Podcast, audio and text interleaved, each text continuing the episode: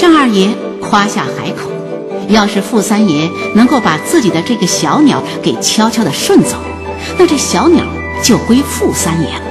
傅三爷不负所托，果然让单二爷吃了这个哑巴亏。单二爷会要回这只小鸟吗？这只有灵气的鸟，不只吸引了北京城的老少爷们儿，还引起了日本人的注意。欢迎您收听京味小说。闹市口，作者田涛，演播梁岩。北平，芒种时节，已近巳时，也就是早起快九点了，该是古爷上路的时候了。尚二爷从茶馆赶回来，到了永聚河，脸上已经见了汗。达子接过尚二爷手里的鸟笼子，胡木杆挑着，挂在房檐的钩上。尚二爷抬眼看了，对达子说：“给我盯紧喽，今儿街面上热闹，别让猫狗的给抓了去。”达子是尚掌柜贴身的伙计，机灵劲儿很合尚二爷的心思，应了声：“是您呢。”怕尚二爷不放心，又着吧了一句：“这么高的房檐，除非猫狗的长了翅膀，不这么着，想碰咱家红点壳一下，万难。”上爷望着高高的房檐，觉着达子说的不错。他一边掸着鞋面上的尘土，一边又仔细看陆记的茶桌。这是为古爷出殡预备的茶棚，顺房檐搭了一丈见方的白布，几根竹竿撑着，一直遮阴到马路牙子。红木八仙桌上边摆放着四碟子糕点。大托盘盛着时令鲜果，茶盘是水晶玻璃的，用一方洁白的方巾盖着茶壶茶碗，桌边垂着帷幔，白地兰花嵌金丝，素雅庄重，如同老哥俩的交情，事事不含糊。一时间，斜对面胡同里便有了鼓乐响动。响尺急促，叫赏声、呼应声、僧道的咏经声，随着呲溜呲溜的钻天的纸钱飞到半截空，雪片似的四散飘着。尚二爷看着天上的纸钱心中酸楚，回身对达子说：“赏钱呢？”达子回道：“爷预备下了。”杠头是谁？顺子。嘱咐顺子拿稳了，本家见不到洒汤漏水。回头我单请。达子说：“昨天我就按您的托付下去了，待会儿过来，我再把话传过去。”大街上的人越积越多，隔日就是五月节。十字街上处处是买卖马连苇叶艾蒿的人，一筐一筐的苇叶撒上水，晶莹碧透的招人眼。一个大个子把筐端起上肩，在街上走过，一阵阵的清香在街上漫散。一些个推车的、挑担的、扛大个的，叫嚷着“借光借光，让路让路”，夹杂着各种叫卖声，乌泱泱、叽叽喳喳，不大功夫。就把胡同给呼严了。待到殡丧队伍的大司事露面的时候，人群呼啦一声就豁开一大口子。这情景让人想到暴雨过后的护城河，水流冲撞着，任谁也别想拦住。尚二爷一边在门口驱散着看热闹的人群，一边向胡同口张望。又见一把纸钱钻上半天空，散开。那影儿恍恍惚惚的映在茶桌上，挡不住丝丝缕缕的悲凉。高挑经幡的执事已经出了胡同口，跟着是僧道尼的经乐。等棺木来到闹市口的街上，队伍就缓缓的停住了脚步。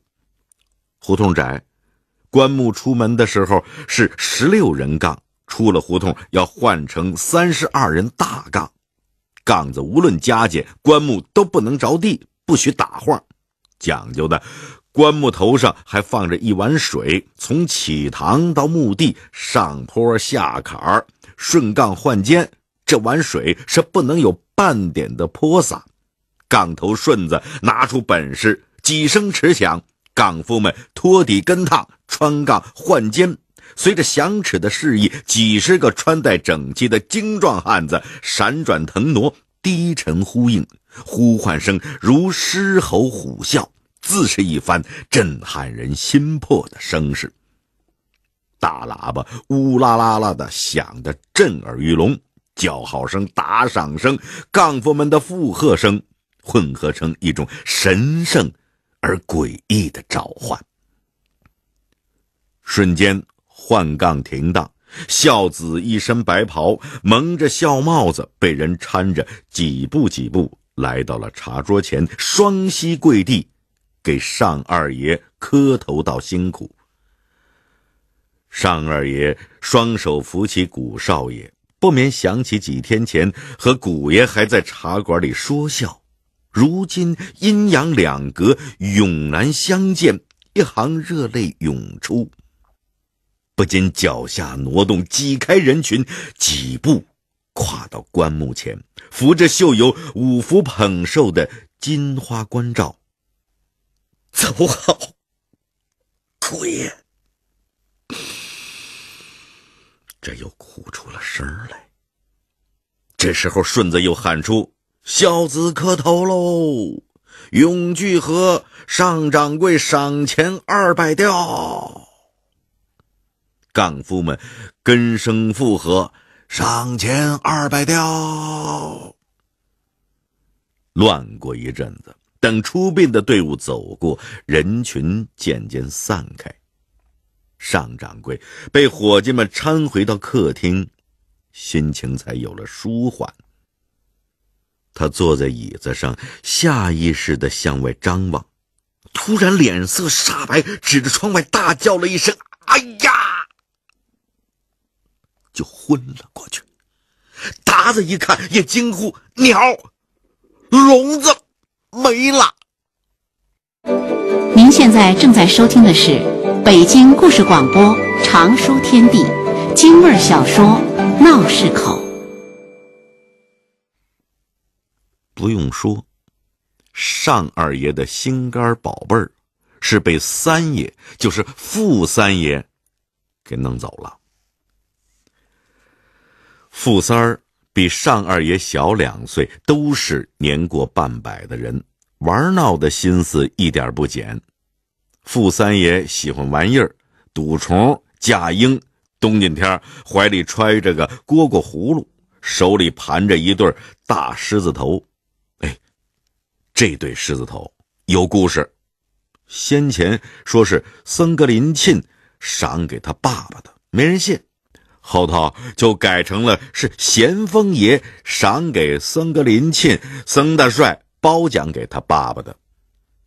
人群里啊，没人见过僧大帅，只能由着他姓说了。不过，这对核桃真有样，周正，大八棱，嘿，滋润透亮，已经揉成了红玛瑙的颜色。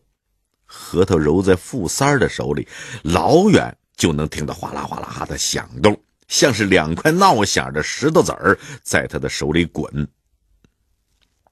尚二爷听了皱眉头，嘿，多好的玩意儿，到了你手里，那算是糟践了。哎，富三儿不爱听，索性尚二爷玩什么他就要什么，不给就赖。古爷常劝，玩玩意儿啊要局气。人家什么时候愿意给你了，那是另一番情谊。又抢又夺的那点意思，就变成不好意思了。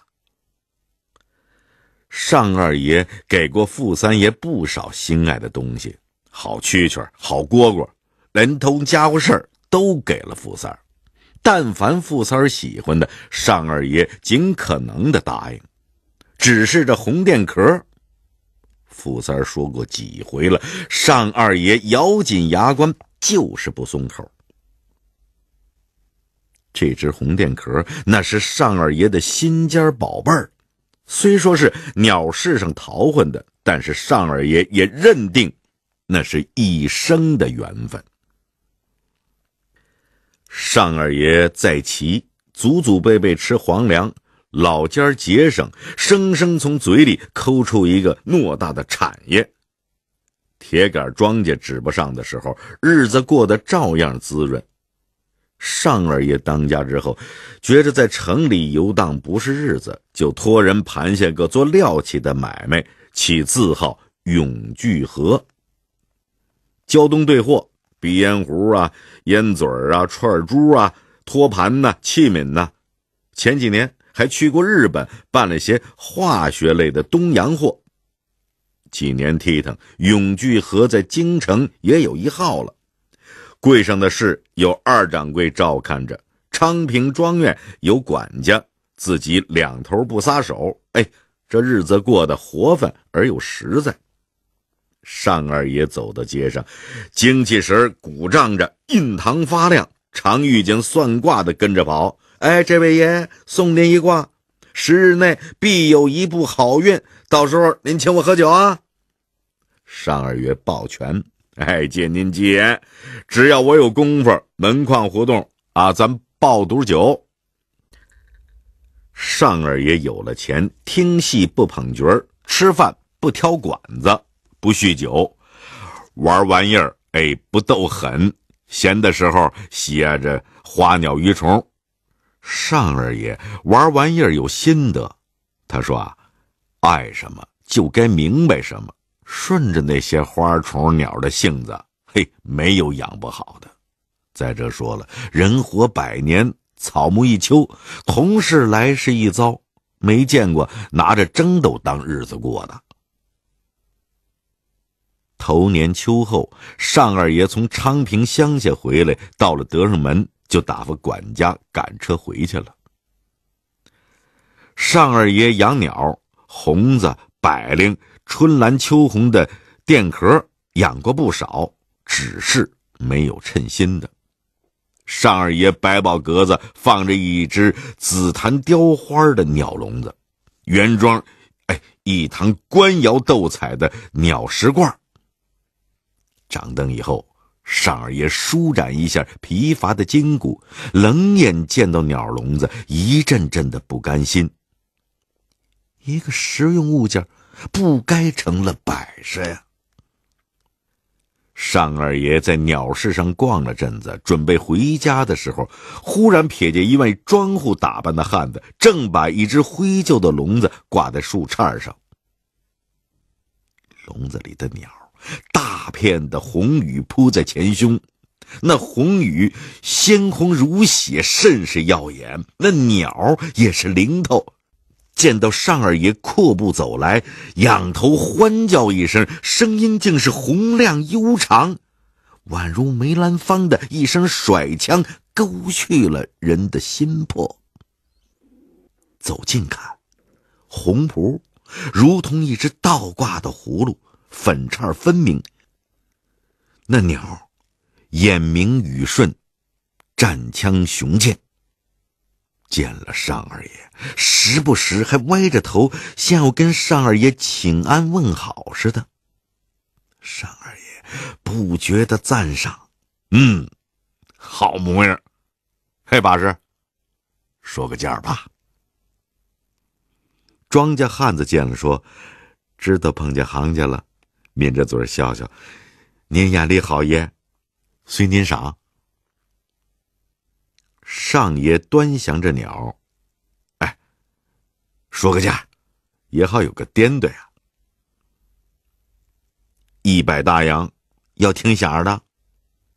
汉子还是抿着嘴儿。达子一听要一百大洋，没等尚二爷说话，眼珠子差点蹦出来。我没没听错吧？您您这砸明火呀？这就是个鸟。你以为卖黄花大闺女呢？汉子还是抿嘴笑。不瞒小哥说，黄花大闺女有的是。这只红电壳那可是百年不遇。你不信？问爷。尚二爷说：“小孩子不懂事，跟我走吧。”柜上拿钱。尚二爷让汉子提着笼子，又买了布罩子蒙上，免得路上把鸟惊着。一切收拾利索了，才让打子叫车。尚二爷拎着红电壳进了茶馆，是一个礼拜之后的事儿了。这段时间，红电壳要换时上杠，野性十足的鸟，原来是在乱树棵子里捡食吃。蜘蛛啊，蛐蛐小蚂蚱是它的基本口粮。如此，虽然进了笼，哎，食罐、水罐就要先放到笼子的底部，笼底铺着干净的青草，就如同仍然在草丛中寻食。鸟能站杠上，也是要一番耐心引导。好在这鸟很给尚二爷面子。没两天就习惯了上杠子吃食喝水，养红电壳，尚二爷不嫌麻烦。鲜嫩的牛肉剁得细细的，或者掺了鸡蛋黄、绿豆粉的面食，举到红电壳的嘴边嘿，那红电壳歪着脑袋审视了片刻，张嘴就吃了。二爷美的大笑，缘分。没说的缘分，嘿，他就是奔我来的。天刚擦亮，尚二爷手里拎着鸟笼子，悠闲的在护城河边上溜达。护城河边上有庄稼地，庄稼地边上有青草，河面上漂浮着白色的雾气，这份滋润，只有遛早的人体会得到。空气湿漉漉的清新，鸟笼子擦着草皮摇晃，草皮有夜晚凝结的露水。二爷知道，这该适合红电壳的习性。溜了一阵子，就到茶馆喝茶。笼子不开罩子，只是为了让鸟习惯一下京城嘈杂的环境。在这样的环境中，尚二爷一家繁衍了三百年，见惯了京城春风秋雨，自己的鸟也该习惯在京城生活。无论人鸟，闹市口这片地面，就是他们生命的依托。地地道道的京腔京韵，难得一见的北京风情，老北京的一段老故事。老北京玩家的趣味人生，家国之情怀，京都之气象，玩物之雅趣，人际之分寸，都在这余音缭绕的故事当中让人回味。欢迎您明天同一时间继续收听《常书天地》节目。京味小说《闹市口》选自《北京文学杂志》，作者田涛，演播梁岩，编辑张璐。录音：马笑宇。